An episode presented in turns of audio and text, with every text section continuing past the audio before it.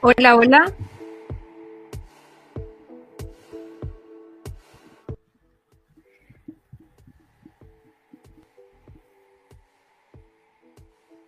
Eh, tengo entendido que ya estamos apareciendo en imagen y en voz. Eh, bueno, Mary el día de hoy nos acompaña solo con su voz, pero al menos ya por fin tenemos el honor de contar con estamos con problemas técnicos maternales por acá, pero estamos, estamos. Buenas noches, chiquillas. Quiero hacer la mención a Oscar Waldo, que nos puso entre minas el mejor programa con las peores condiciones técnicas. Es una realidad. porque todos los miércoles intentamos hacerlo mejor, pero no, no resulta. Tuvimos que pedir ayuda, así que bienvenidas, chiquillas. Catalina, hoy día y Tamara van a dirigir más porque yo estoy modo sin cámara. Eso.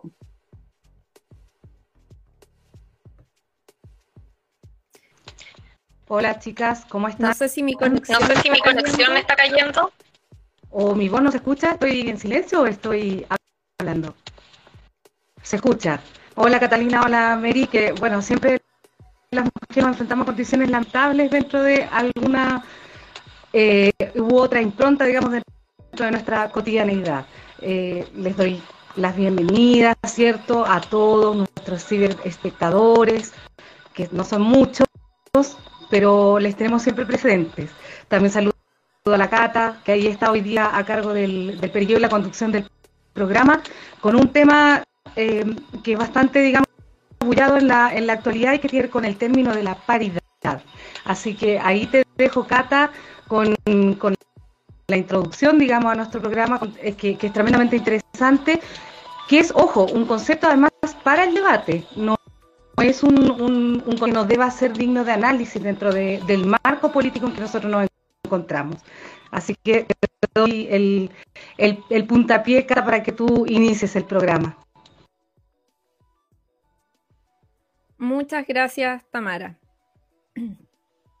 Yo la verdad es que el nivel de estrés con las dificultades técnicas, pero me veo completamente superada.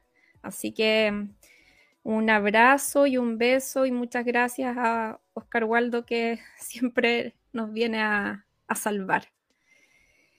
Bien, como hemos difundido ya en nuestras redes sociales, el día de hoy vamos a tratar el tema de la paridad en la nueva constitución. Eh, bueno, Chile hace gala hoy día de ser eh, el primer país que cuenta con una constitución cuyo organismo está compuesto eh, de forma paritaria, ¿cierto? Por la misma cantidad de hombres y mujeres. Al revisar esta nueva constitución nos damos cuenta que hay muchas normas respecto del género eh, y un total de 35 normas, ni más ni menos. Bueno, y estas normas atraviesan el sistema democrático, el sistema político y de justicia. Es decir, se consigue que el Estado va a promover estos sistemas también cuenten con órganos paritarios. Y además se habla de garantizar por parte del Estado los derechos sexuales y reproductivos. Eh, bueno, y en eso eh, Chile sería el primer país en garantizar de, de forma constitucional los derechos sexuales y reproductivos. Em, es interesante en el contexto internacional está el concepto de paridad dentro de la nueva constitución, porque según el Foro Económico Internacional, que mide las brechas de género en 156 países, se, em, se ha investigado y los resultados han arrojado que la diferencia entre hombres y mujeres en la participación política es eh, en el ámbito donde hay, más, donde hay más desigualdad. Es decir, eh, los parlamentos en estos 156 países estarían compuestos apenas por un 26% de mujeres y un 23% de ministros. Ahora bien, em, ¿cómo es que ingresa este concepto de paridad a nuestro país? Nada es casualidad, si bien nosotros podemos estar eh, de acuerdo con que hay muchas diferencias en, la llegada de las mujeres a los cargos de representación popular o, por ejemplo, cuando desde el feminismo más burgués, podríamos decir, se, pide que las mujeres tengan también más participación en los directorios de las empresas. Eh, la verdad es que el concepto de democracia paritaria es resultado de, una agenda que ha propuesto la ONU, la Organización eh, de Naciones Unidas, cuyo em, análisis respecto de la situación global, em, eh, la verdad que no es positivo. Habla de una economía inestable, eh, de muchas desigualdades a nivel global. Desigualdades, ahí decimos desigualdades entre pobres y ricos, mujeres y hombres. Y también el riesgo de una crisis ambiental de proporciones. Y esa crisis ambiental sería, eh, digamos, el punto más crítico de, mm, este análisis eh, global que se hace.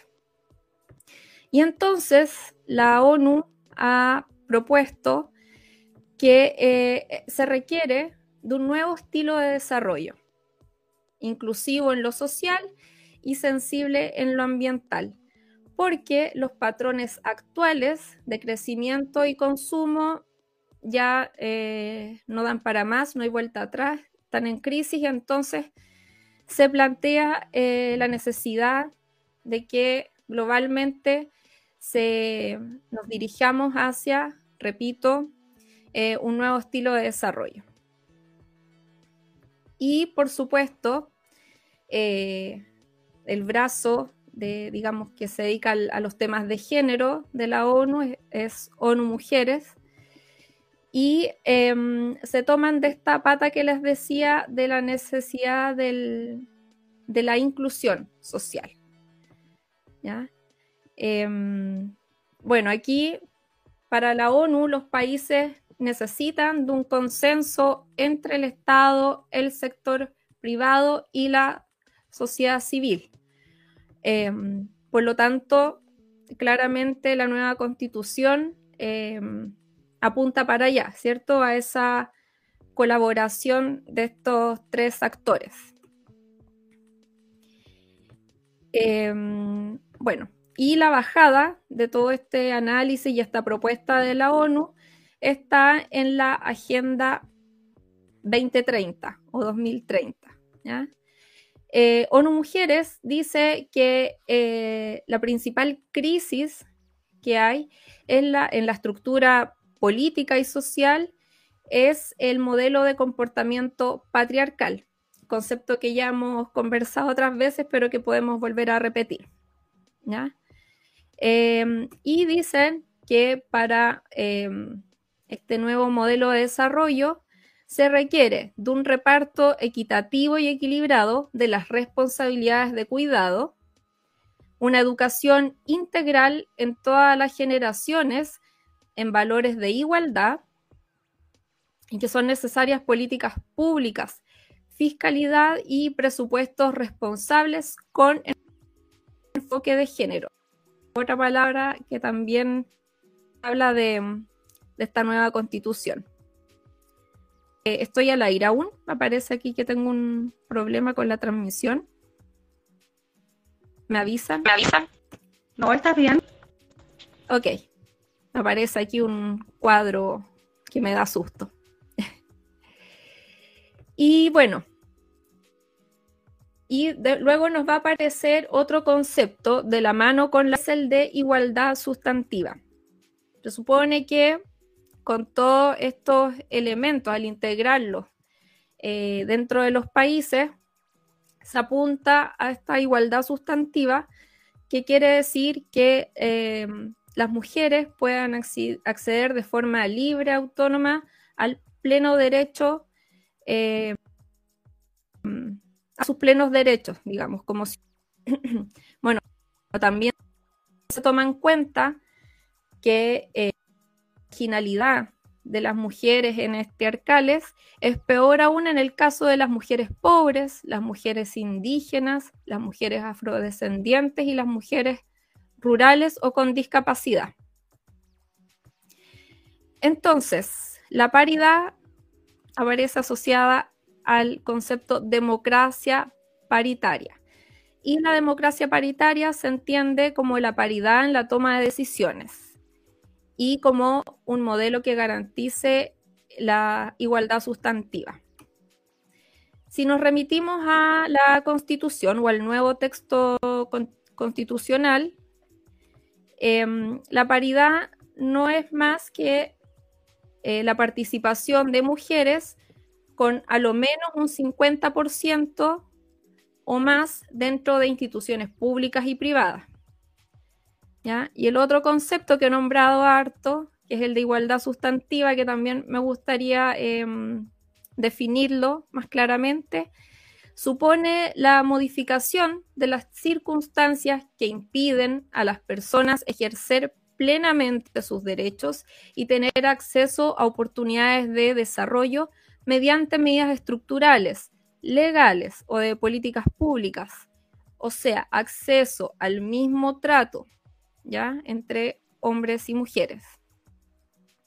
Y bueno, se destacan algunas desigualdades que existen entre hombres y mujeres por ejemplo, la desigualdad en el salario, la, desigualdad en, las carreras que las mujeres pueden tener tanto en, las instituciones públicas como privadas, eh, porque sabemos que mm, siempre preguntan en las empresas, en, en las entrevistas, de acuerdo a la edad, el tramo de la edad fértil, les preguntan a las mujeres si quieren o no tener familia, implica un freno dentro de las carreras de las mujeres y no pueden tener una continuidad que les permita ir de cargo.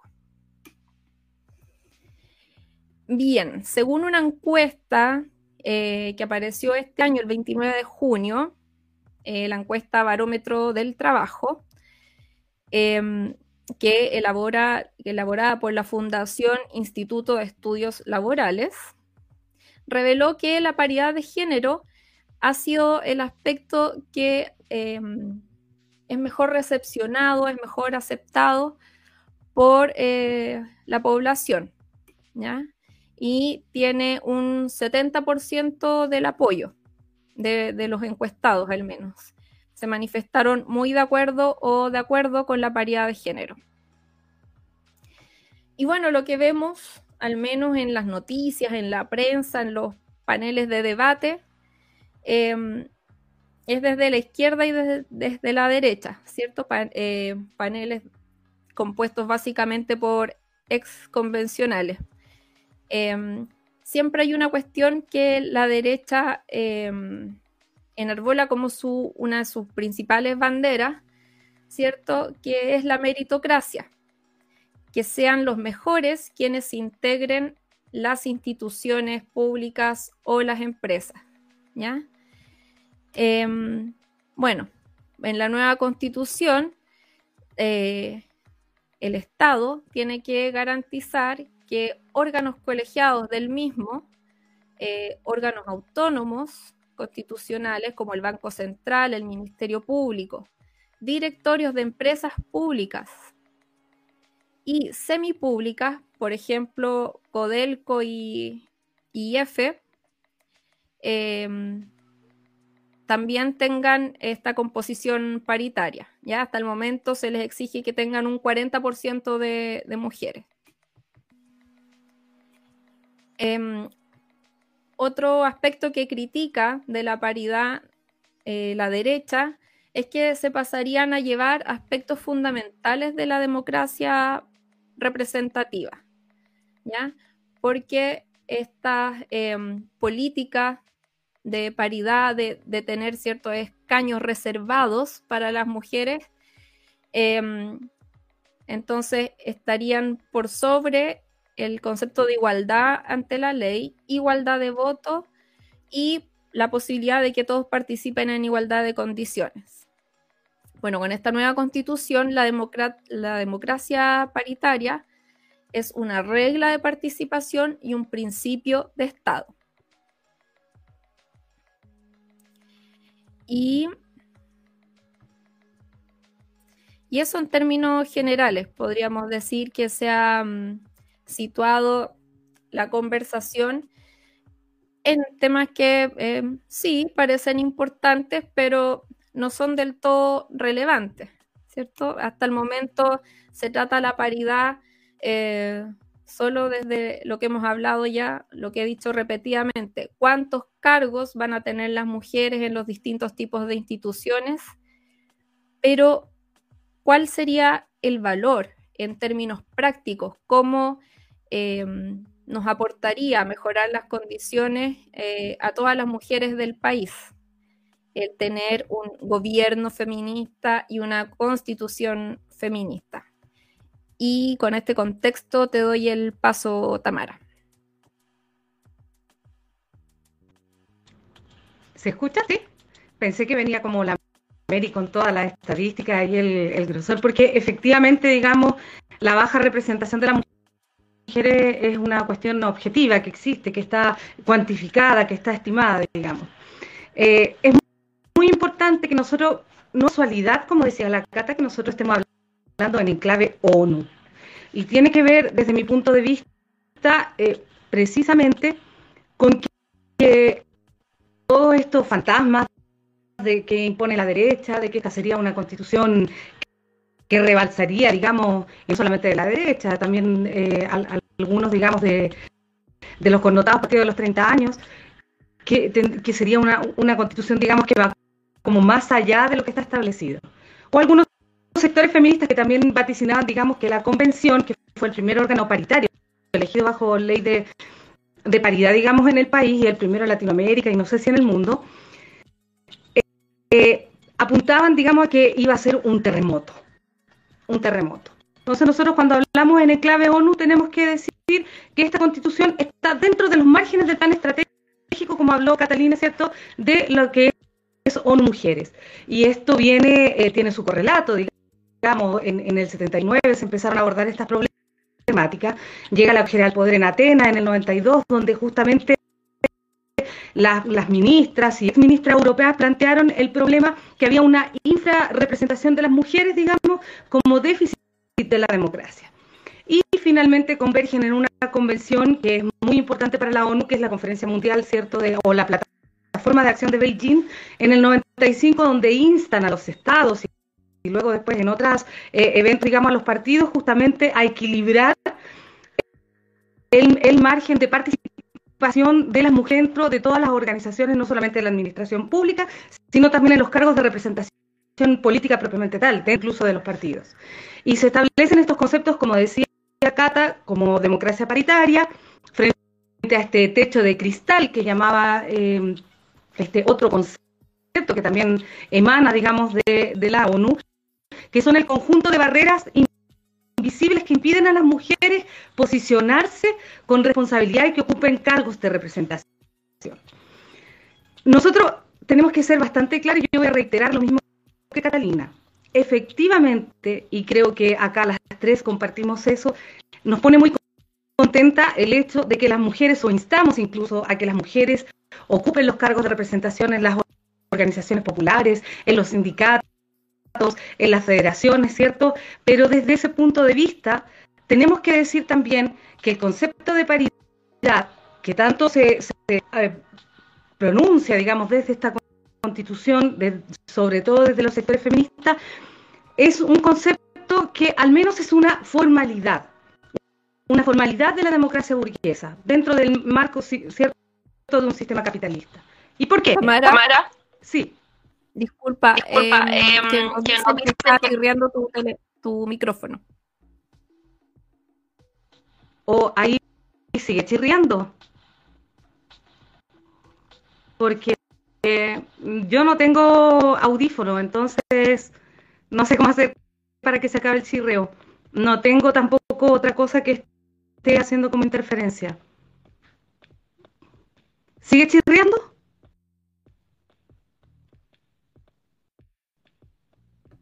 Muy Muy bien. Bien, Hablando. hablando en mudo. Es la señal. Acá se- micrófono, micrófono, y el micrófono estaba tocando con algo. Pero dale. Pero dale. Bueno, entonces, ¿por qué decía que era una, una formalidad? Retomo, digamos, la, la idea. Primero, porque no todas las mujeres tenemos las mismas, lo- los mismos intereses de clase, en términos de cargos de representación, ni política, ni administrativa, etcétera. Segundo, porque la igualdad ante la ley no significa necesariamente la igualdad ante la vida. ¿Ya? Tercero, es decir, todas tenemos distintas condiciones, las condiciones que tiene Catalina, que tengo yo, que tiene la mujer, digamos, que, habita en nuestras poblaciones, es muy distinta a aquellas mujeres que ocupan el lugar político, que vienen de lugares mucho más acomodados, que tienen, digamos, problemas resueltos en la vida, que tienen mejores condiciones materiales para enfrentar la vida misma. Para las mujeres es muy agobiante la vida, la, la esclavitud del, del hogar, ¿cierto? Las condiciones de salarios precarios, es decir, todos los elementos que conllevan el ser una mujer de un sector determinado, de una clase social determinada. Entonces, en esa elaboración, digamos, de, o en la idea de la paridad, no tenemos las mismas condiciones e incluso nuestros intereses, nuestros intereses como mujeres de clase, digamos, que pertenecen a distintos sectores, que hay mujeres que incluso también se proclaman feministas, ¿cierto? Como había unas diputadas durante esta semana que decían, vamos a discutir acá para llegar a acuerdos y ver lo que podemos reformar eh, dentro de la Constitución, pero la paridad no está en juego y no molesta. No molesta porque la misma derecha, a través de sus mujeres, también tiene el, proyecto político de la burguesía asegurado en la Convención. Y no solamente la derecha, también mujeres del Frente Amplio, mujeres del Partido Socialista, los partidos de los 30 años, que también representaron o representan incluso todavía aquellos intereses de la burguesía dentro de, de cualquier organismo. Entonces tenemos necesarios proyectos de clase que son muy diferentes, que son incluso yo diría antagónicos en, en, en, en resumidas cuentas, digamos. Eh, nosotros no disponemos de los recursos ni de la infraestructura eh, ni de la capacidad, digamos, monetaria para hacer eh, un- o tener especialización que nos lleven a cargos de representación. La mujer de la clase trabajadora no la tiene, no tiene tiempo para estudiar, no tiene tiempo para especializarse, no tiene con quién dejar a sus hijos, es decir, nuestras condiciones son muy, pero muy diferentes y por lo tanto esa representación femenina dentro de, las de los organismos gubernamentales o qué sé yo, políticos incluso, tienen justamente esos límites. En el fondo, las trabas, esto que ellos llaman eh, techo de cristal, ¿cierto? Para nosotros son condiciones reales, no, no invisibles, que impiden que ejerzamos nuestros derechos políticos. Incluso si la paridad se da dentro de los sindicatos, también hay formas, eh, hay, digamos, elementos de, de, opresión que son estructurales que nos llevan a siempre ocupar los cargos de secretario o de tesorero en el sindicato. Pocas veces, digamos, se da la, que una mujer lleve adelante eh, las luchas, digamos, de, de un propio organismo. Ahora, yo insisto en esto, la constitución, el proyecto de constitución, proyecto, ¿cierto? Eh, porque todavía no está en vigencia, de la paridad, entonces, desde mi punto de vista, es una formalidad que tiene muchos límites, que ya nombré, y la pregunta central respecto de aquello, digamos, es que bien, las mujeres llegamos en un 50% a cualquier organismo, a cualquier eh, cargo de representación política, pero ¿qué intereses representan las mujeres dentro de esos cargos? ¿cierto? En beneficio de quienes van a legislar, en beneficio de quienes van a hacer las políticas públicas. Eh, es decir, aquí hay una distancia total entre lo que sería la mayor parte de los intereses de la clase trabajadora de la clase trabajadora, que son la, la mayoría respecto de aquella minoría que hoy día está en cargos de representación política, gracias a la paridad también, Marcela Cubillos, Teresa Marinovich, eh, eh, no sé, hay ya ni, ni recuerdo los apellidos, estos también un poco, eh, poco, poco legibles, digamos, Constanza Juve, las mujeres de derecha, digamos, que representan y mujeres también del Frente Amplio que representaron y fortalecieron los intereses de la misma burguesía dentro de la misma convención. Entonces, para no hablar en abstracto, eso tiene, digamos, eh, algunas votaciones que, tengo acá escritas, por ejemplo, cuando la María Rivera presentó la norma, ¿cierto?, para acabar con el financiamiento eh, público al sector privado, privado, en la Comisión de Derechos fundamentales. Por ejemplo, Yanis Meneses, que es feminista, ¿cierto? Una declarada feminista, votó en contra. Tenemos una, una, votación concreta, digamos, de, representación de las mujeres dentro de lo que fue la convención. Y me refiero a la convención porque es la experiencia del primer organotario, como dije al, al inicio.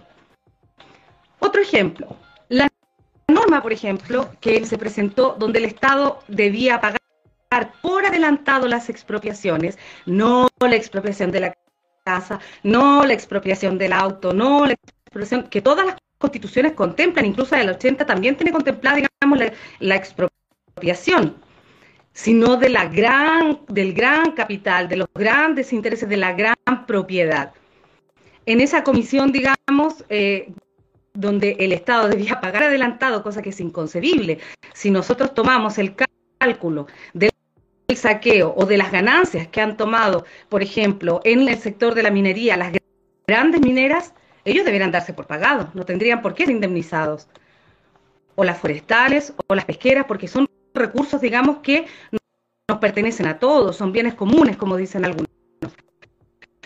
Entonces, esa norma, digamos, que, permite pagar por adelantado, en el caso de, a, de expropiación a los, a los propietarios, es, es una traba, primer golpe, justamente a la recuperación del cobre, la posibilidad de recuperar el cobre y nuestros recursos naturales, o a la posibilidad, digamos, respecto de la recuperación de las tierras mapuche.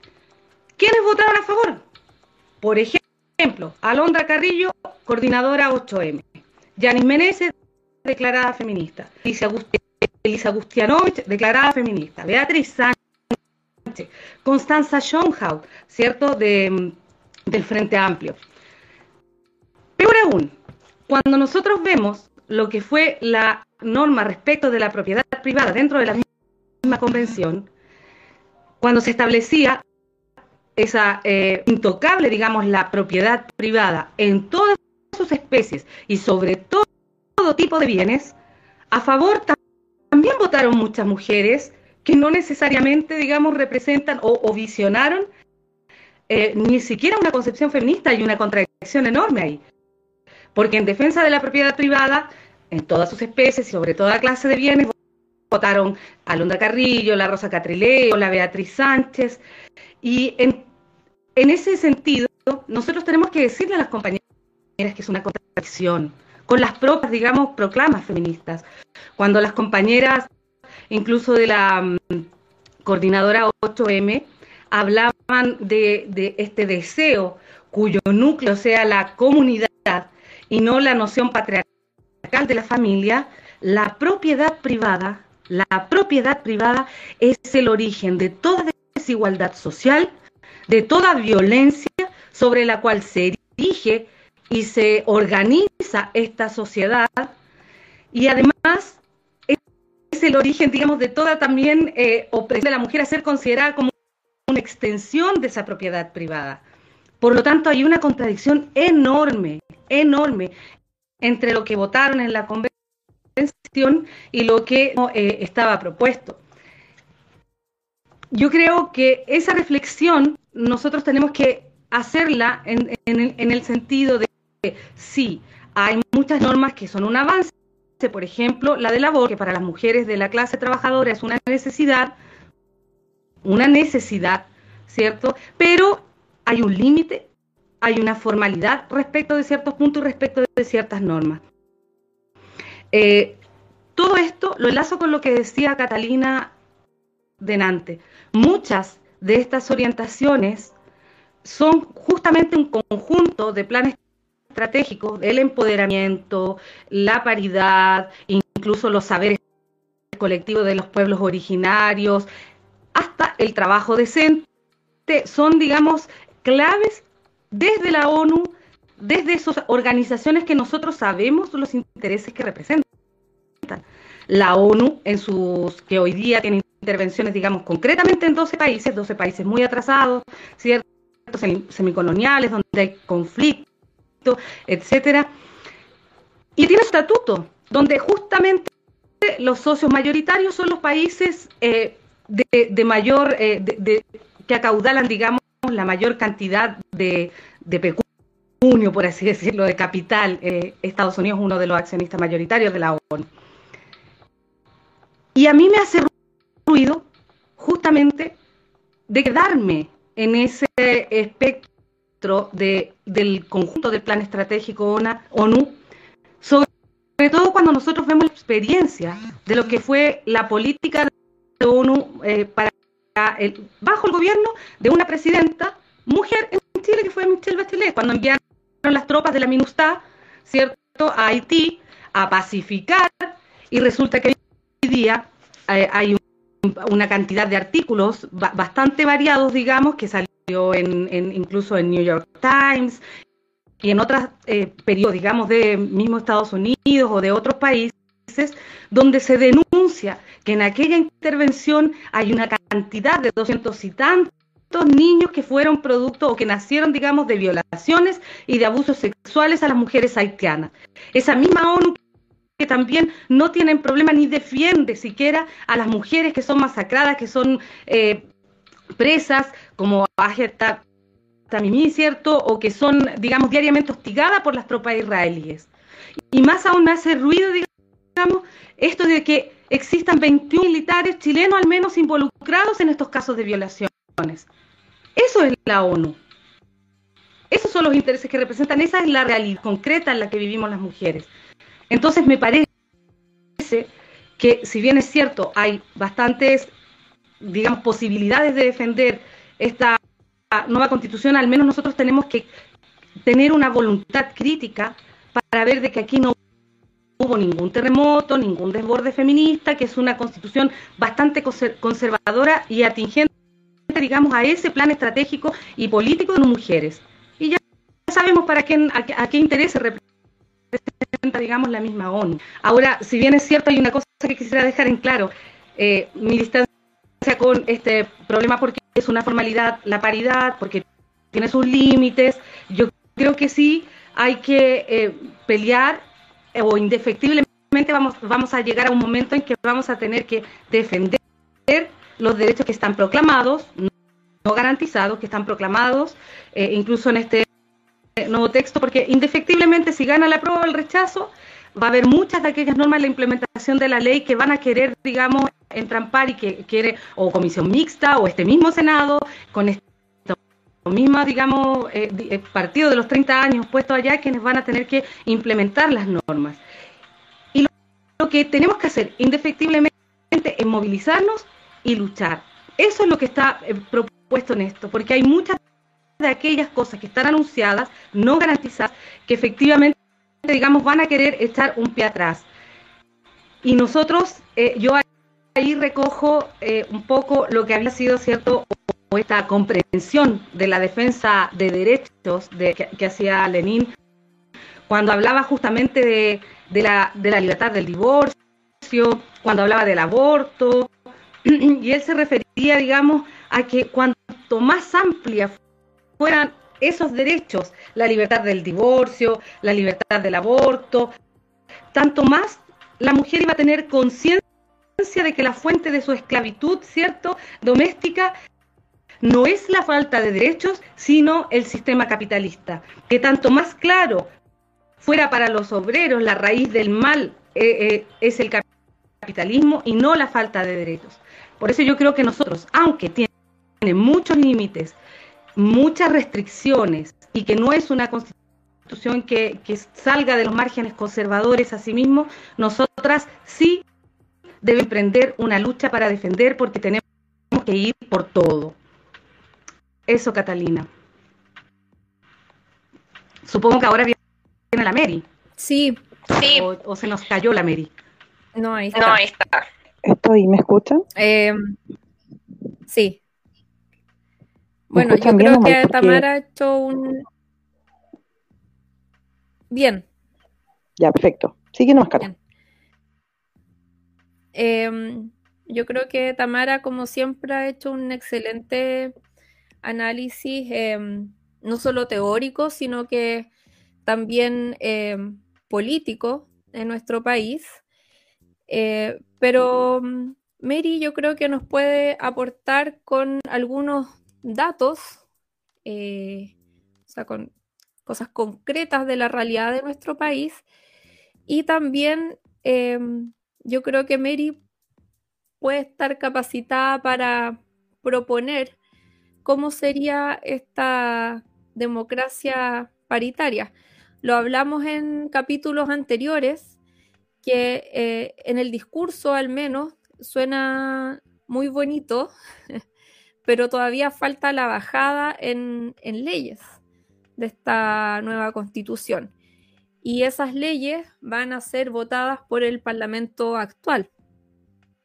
Eh, sabemos que esta no es la asamblea constituyente que queríamos, por lo tanto, esto que pretende o que pretendía ser la salida institucional del estallido, eh, si, no se, si no se concretiza en, leyes que, que nos favorezcan y que vayan en la línea de todas las demandas del pueblo en las calles, el estallido no va a haber eh, terminado. Yo creo que va, va, a seguir y lo hemos dicho también antes en otros capítulos. Eh, te doy el pase, Mary. Sí, primero que todo quiero pedir disculpas por estar sin cámara. Eh, sí, recojo todo lo que han dicho las chiquillas porque en realidad creo que no es un problema solamente sobre la discusión de la paridad, sino de la visión de sociedad y proyección respecto a, a quiénes o de qué forma las mujeres debiesen ocupar qué o cuáles cargos, en qué momento y bajo qué condiciones. Eh, no sé si voy a poder hacer eso que dice la Cata, pero lo voy a intentar. Y recojo el guante que deja Tamara, eh, de que son formalidades y efectivamente porque se erigen ciertos discursos respecto a la situación de las mujeres pero a mí me parece, y creo que hay Fundación Sol ha sacado datos interesantes respecto a las brechas salariales, me parece interesante hablar de las mujeres y el trabajo, que es una de las condicionantes más importantes, eh, donde podemos ver una distinción entre hombres y mujeres, pero a medida que avanza la situación hacia las capas medias bajas, pareciera ser que la, brecha va disminuyéndose cada vez más porque los trabajos que, eh, remunerados que no son profesionales están en las mismas condiciones de, remuneraciones. Ahí la única distinción quizás que yo haría es el tema de la maternidad, porque las mujeres cuando toman licencias eh, eh, maternales, en el fondo se torna un, conflicto para los empleadores en general. Hay muchas empresas en Chile, yo no sé si los auditores saben, pero creo, y si no me equivoco, estoy dando bien la cifra, sobre 20 mujeres los empleadores tienen que tener sala cuna, por ejemplo de ¿qué hacen los empleadores? Contratan 18 o 19 mujeres.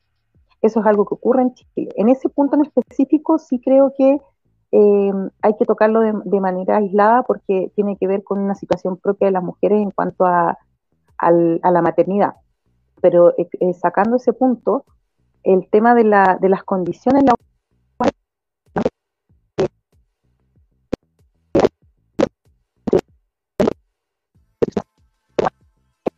perdimos.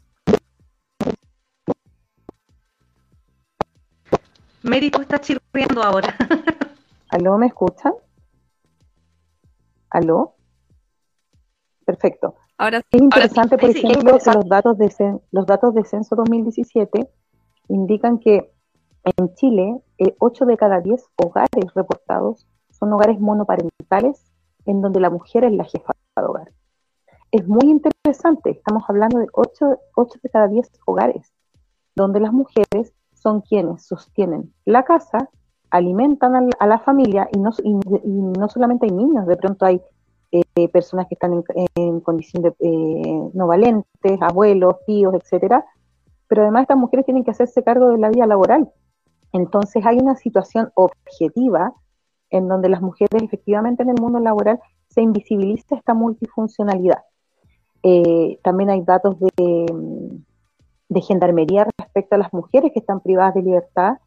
El 70% de las mujeres que están privadas de libertad, algo así como el 70 o el 75%, son mujeres que eh, están condenadas por microtráfico. Entonces, hay condicionantes, yo no voy a hablar de estadísticas de género, me parece que no, tengo todavía la expertise para hablar de eso, pero sí me parece que son condiciones propias de, eh, de, de, una situación de la mujer en la estructura laboral en Chile, en donde se ha normalizado, por ejemplo, los no pagos de pensiones alimenticias. El 80% de los padres eh, judicializados no paga la pensión. Eso, en términos de, la precariedad del hogar de estas hogares monoparentales, sigue, sigue profundizándolo. Entonces, efectivamente hay una situación que quizás coyunturalmente debe ser cambiada. Debe ser cambiada. La situación de las mujeres es una situación no solamente en términos financieros, sino que también de, de lo emocional, lo psicológico, los cuadros depresivos, las crisis de pánico y todas estas situaciones eh, que, vienen, que vienen un poco a responder a estas situaciones de vulnerabilidad que son constantes y que, y que vienen también a hablar un poco del mundo laboral al que, al que se enfrentan las mujeres pobres. Porque digamos las cosas como son, las mujeres que hemos estudiado eh, eh, con el financiamiento que haya sido, yo soy estudiante del CAE, Ricardo Lagos bancarizó la deuda, pero aún así mi posibilidad de encontrar un trabajo con una remuneración un poco más alta, obviamente, que es distinta a la de la mujer que no ha tenido capacitación, eh, las obreras, las personas que no han tenido una, capacitación en alguna opción específico, es distinta a las personas que hemos estudiado. Entonces, esa brecha se abre aún más cuando no, pero el problema de nosotros es la deuda.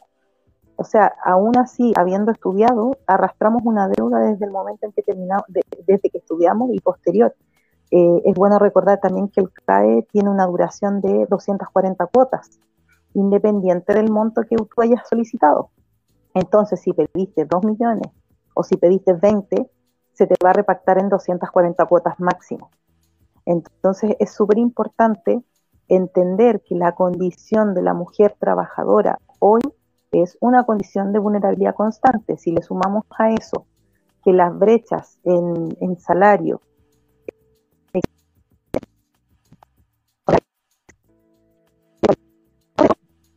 donde hay datos estadísticos del año 2020 que indican que eh, las mujeres ganamos en promedio, en promedio, un 35% menos que los hombres. Ahora, esta estadística no hace distinción entre profesionales, no profesionales, obreros. Entonces, estamos hablando de toda la masa trabajadora, de toda la masa trabajadora, eh, las mujeres en esa estadística ganamos un 35,4% menos aproximadamente.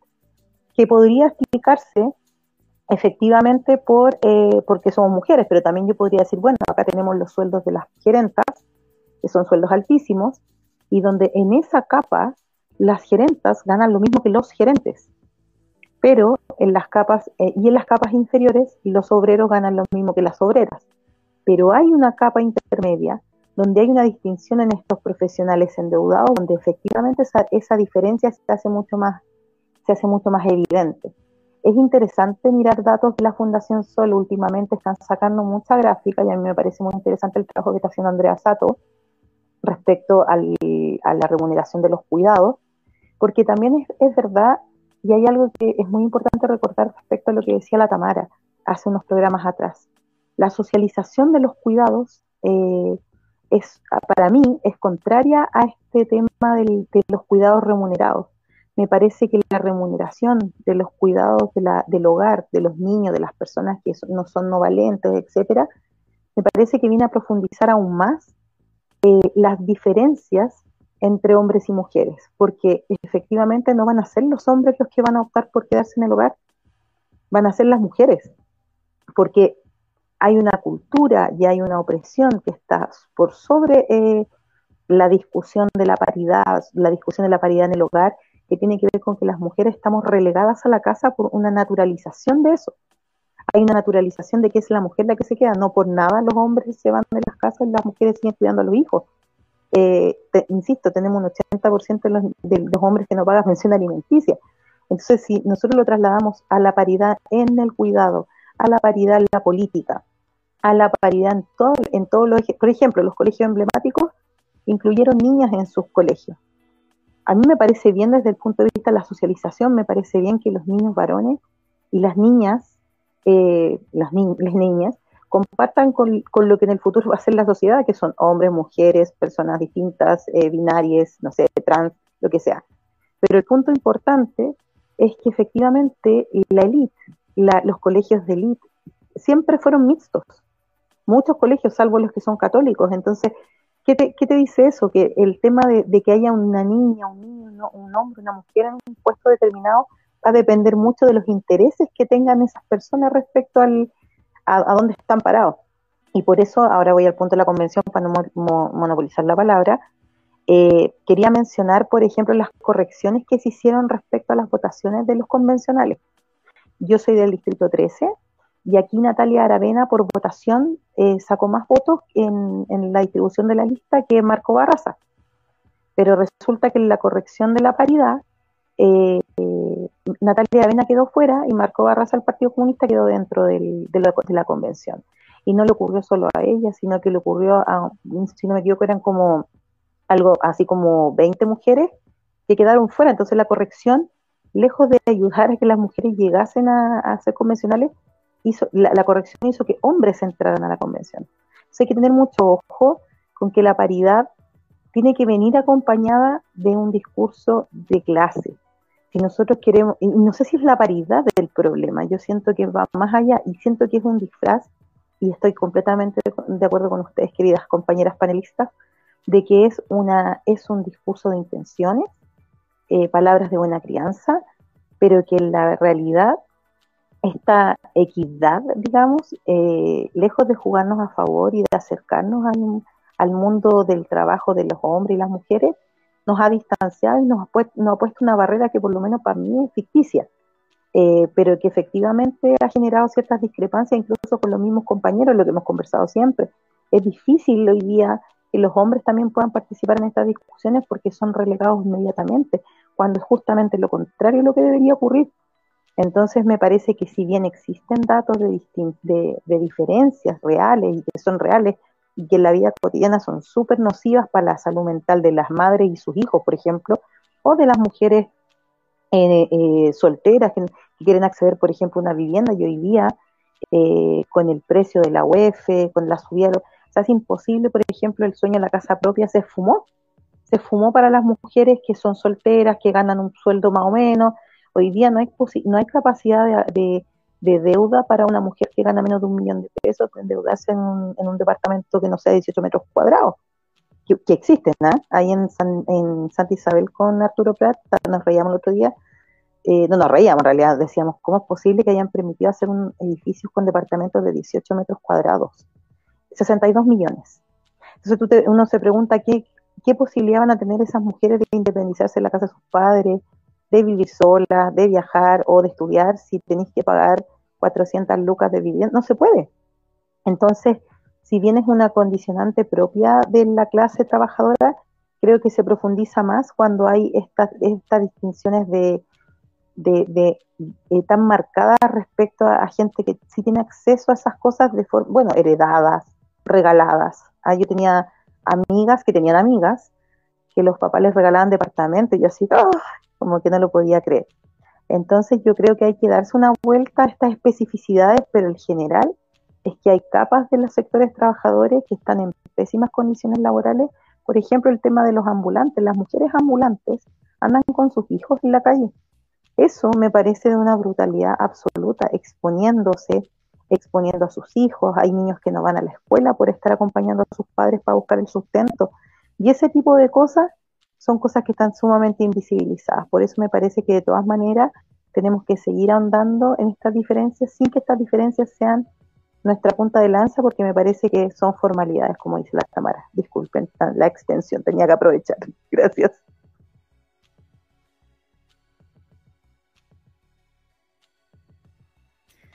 No, gracias, Mary. gracias, Mary. Esto es lo que estamos esperando.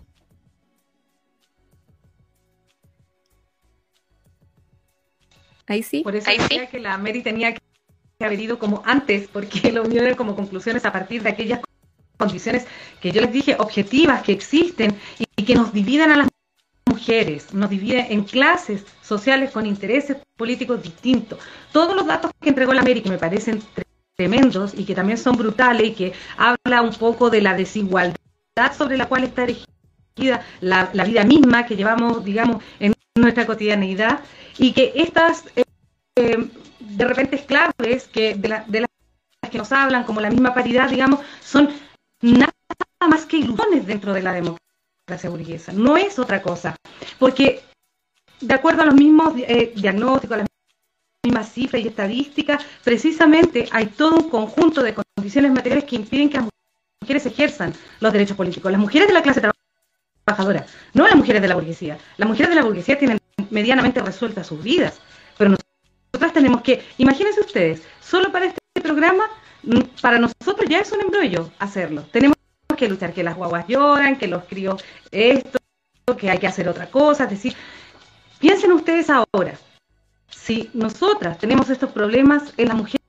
que viven un sistema de explotación aún mayor, que son de aquellos hogares uniparentales, que son las que se hacen cargo como jefas de hogar, digamos, de la manutención, eh, de ser la única, de repente, entrada salarial que hay en sus hogares, del el cuidado que significan los hijos, que significa el hogar, que significan todas aquellas tareas domésticas, ¿cierto? ¿Qué tiempo le va a quedar para organizarse? ¿Qué tiempo va a tener para ir al sindicato, para ir a la junta de vecinos, para ir a la organización de la olla? No sé, es muy poco probable que puedan ejercer cargos de representación frente a esta realidad tan brutal que se nos, que se nos devela, digamos, en cada momento. Y para eso sirve la, estadística, justamente para demostrar que no es una, una subjetividad nuestra, sino que está puesto sobre aquella realidad material. Vivimos las mujeres de una clase y de otra, y eso nos divide necesariamente en proyectos políticos distintos. Y eso hace que los cargos de representación política, las mujeres de una clase tengan mayormente asegurada su participación, no las mujeres de la clase trabajadora. Yo les he comentado que, mm, eh, bueno, busqué muchos videos eh, donde se hablara de, de esta democracia paritaria y se hablara también de la igualdad sustantiva. Y la verdad es que no saqué nada limpio. Eran, era como cuando empecé a leer el, borrador de la nueva constitución. Eh, que era todo un discurso muy bonito, pero se quedaba en el ámbito discursivo, estético, pero en ningún momento aterrizaba. Me parece que después aterriza mucho más en el sistema político, en el sistema judicial, em, pero todo el resto del discurso donde se habla de que las mujeres van a tener derechos garantizados, bla, bla, bla, bla, bla, bla, no hay nada, absolutamente nada en concreto. Y, como decía hace un rato, eh, no sirve de nada ese, ese tipo de, de discursos si al final los que van a votar, las leyes que van a regir bajo este marco de nueva constitución va a ser el Parlamento actual. Eh, y la verdad es que también me da un poco de, vergüenza ajena. Yo les contaba que escuchaba a, muchas convencionales eh, que daban entrevistas o que participan de estos paneles de debate y gente muy preparada. Incluso eh, Arrate un día en una entrevista con Paulsen eh, también dijo, no, es que esta es una constitución muy bonita. Yo no sé a quién le resuelve que una constitución sea bonita, no, y no es nada en concreto, además. Em, eso, así que yo creo que, eh, bueno, habrá que esperar, el, por supuesto, el resultado de, del plebiscito del 4 de septiembre, em, que cada vez va, cada vez va desdibujando. Y eso que no mucho. y eso que no hablamos de capítulo, digamos, de las Fuerzas Armadas dentro de la nueva Constitución, porque ahora te van a poder reprimir, pero con paridad de género, ¿se entiende? Entonces, ese sería un tema muy interesante que también tendríamos que desglosar en los próximos capítulos, porque aquí queda un poco, eh, también es parte de esa discusión de la paridad, ojo.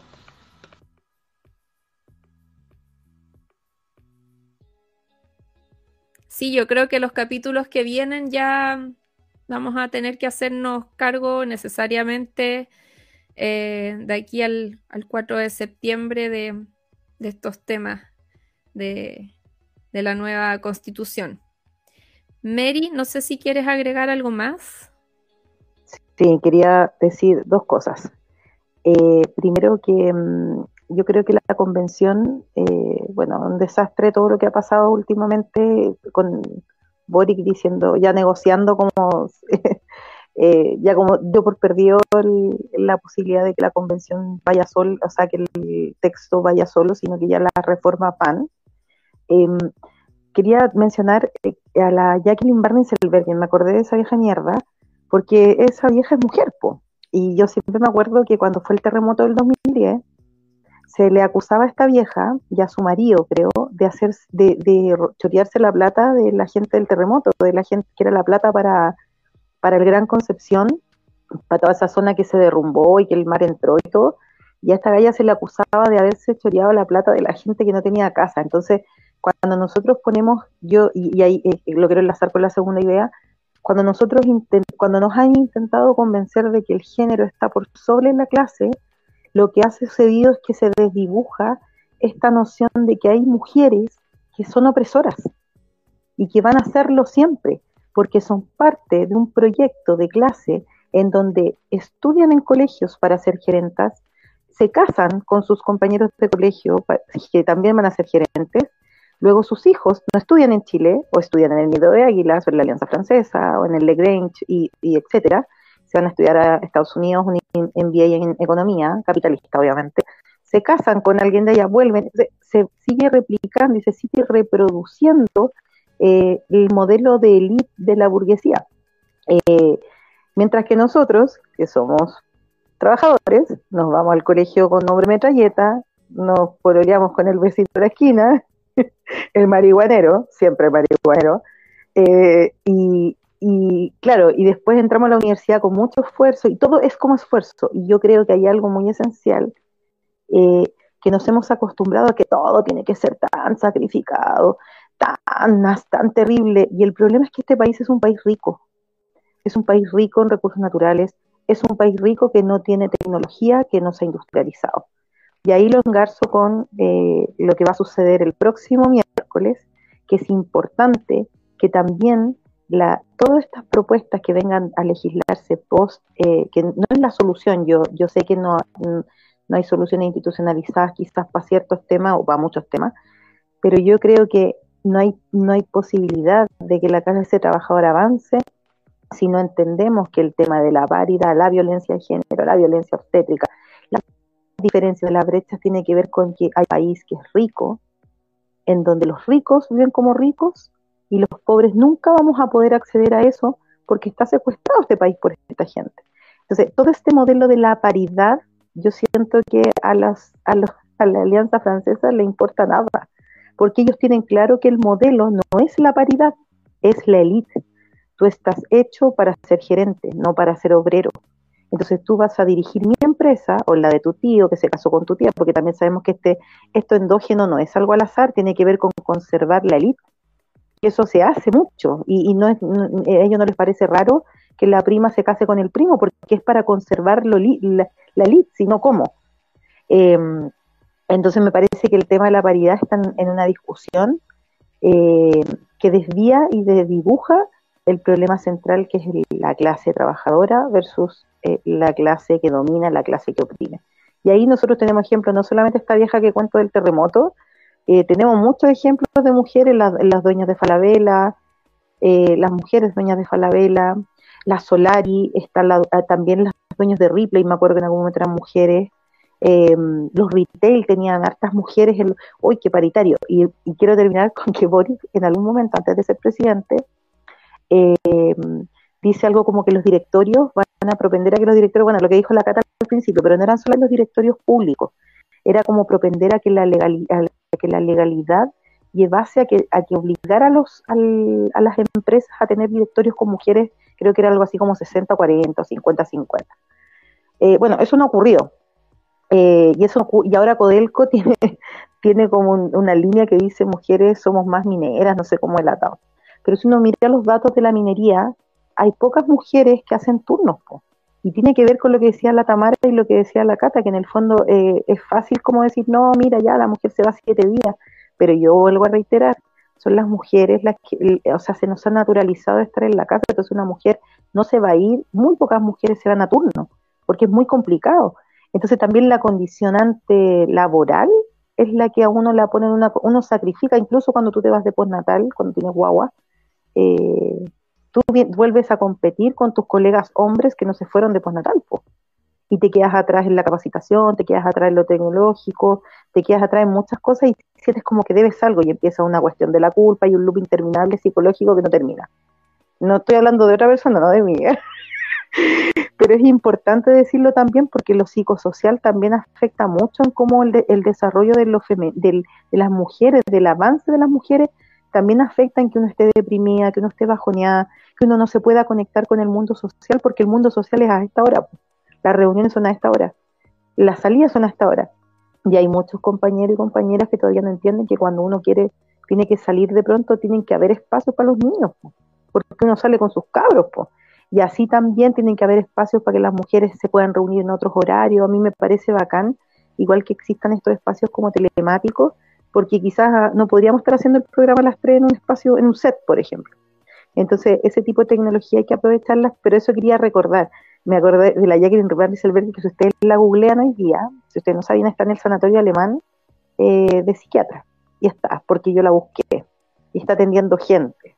Y Fulvio Rossi, también lo busqué, está eh, haciendo de médico traumatólogo y está atendiendo gente. Entonces, ese tipo de cosas pasan cuando no hay, cuando en el fondo esta paridad malentendida y dibuja un poco eh, que la Jacqueline Ravensbergen fue quien recibió plata por la ley de pesca, que hoy día se iba a votar y no llegó nadie salvo Daniel Núñez en el Senado a votar la cuestión, a discutirla. Horroroso. Pero eso, quería decir que es un tema largo, que me parece que es interesante cómo se ha instalado desde el feminismo liberal y que hay que darla, hay que también eh, la discusión. Pienso que es totalmente válido que la demos desde el mundo del trabajo, que es el mundo en el fondo que sostiene a esas grandes empresas y a esas grandes eh, a, esas, a esas grandes amasas de, plata que están dando vuelta mientras la gente está cogotada pagando la, la comida con la presto. Un encuentro terrible. Eso. Sí, pues una, una cosa respecto a la mujer en la minería. Eh, justamente la, entrada de las mujeres al mundo de la minería, a este sector productivo, tiene que ver con los sectores más precarizados, están mayormente en los casinos, en cosas, digamos, que son eh, trabajos que, viven en el subcontrato, que tienen normas, eh, digamos, que reciben un salario que no es muy ventajoso. Antes trabajar en la minería era así como algo que, podía sostener una familia y vivir cómodamente, hoy día no es así. Y, eso, digamos, eh, repercute mucho en la vida y en, las formas de organización. Todo lo que tú nombraste, que yo reivindico mucho, porque en realidad como que baja a la tierra, digamos, lo que nosotros con la, con, la cata venimos un poco planteando, más desde el, desde el concepto y de la abstracción. Eh, una cosa de, de, de, esta endogamia, digamos, de propia de la burguesía, más que con la conservación de la lid, que también es un, un punto importante, tiene que ver fundamentalmente con el traspaso de la herencia. el derecho de la herencia, la herencia de la propiedad privada. O sea, nadie, ellos no vienen ricos desde ahora, no Luxis, que, que, la señora Luxich, ¿cierto? Que em, la señora Fondona, ¿cierto? No es que ella amasando, digamos, con su trabajo hizo su fortuna. Ahí hay una herencia, ella dirige el grupo Luxich, justamente por ese derecho que patrimonial que defienden del derecho a la herencia y por lo tanto de toda la propiedad privada. Mujeres en cargos de representación importantes, claro que hay. Claro que eh, Bachelet hoy día tiene una, un cargo de representación política importante, lo tuvo como presidenta, lo hizo en el FMI personas tan despreciables como Christine Lagarde, ¿cierto? O actualmente, no sé si está todavía en ejercicio, la Cristalina Georgieva.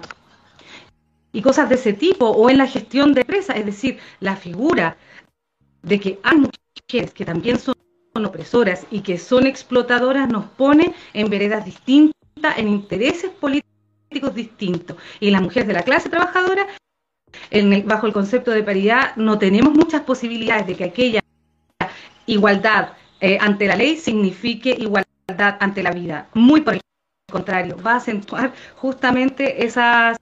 Porque no todos los proyectos políticos eh, que las mujeres representan son para los intereses de, la, de las mujeres de la clase trabajadora. Eso para dejarles pase a la cata, que de repente me, me adueño mucho de la palabra.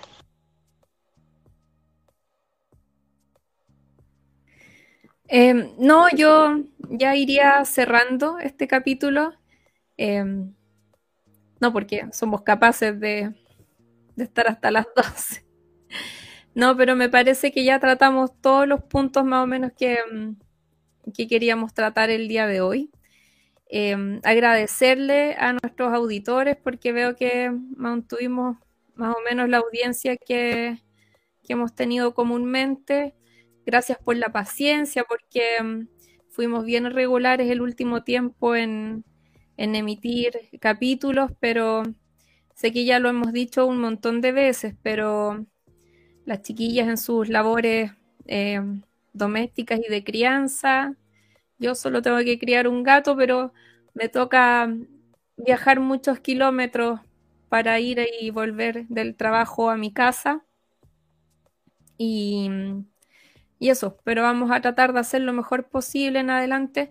Bueno, por eso es que cambiamos el, el horario. Ahora vamos a ir siempre a las 9 de la noche y dejarlos a todos invitados próxima semana porque gran, gran invitada para seguir hablando sobre el borrador del nuevo texto eh, constitucional.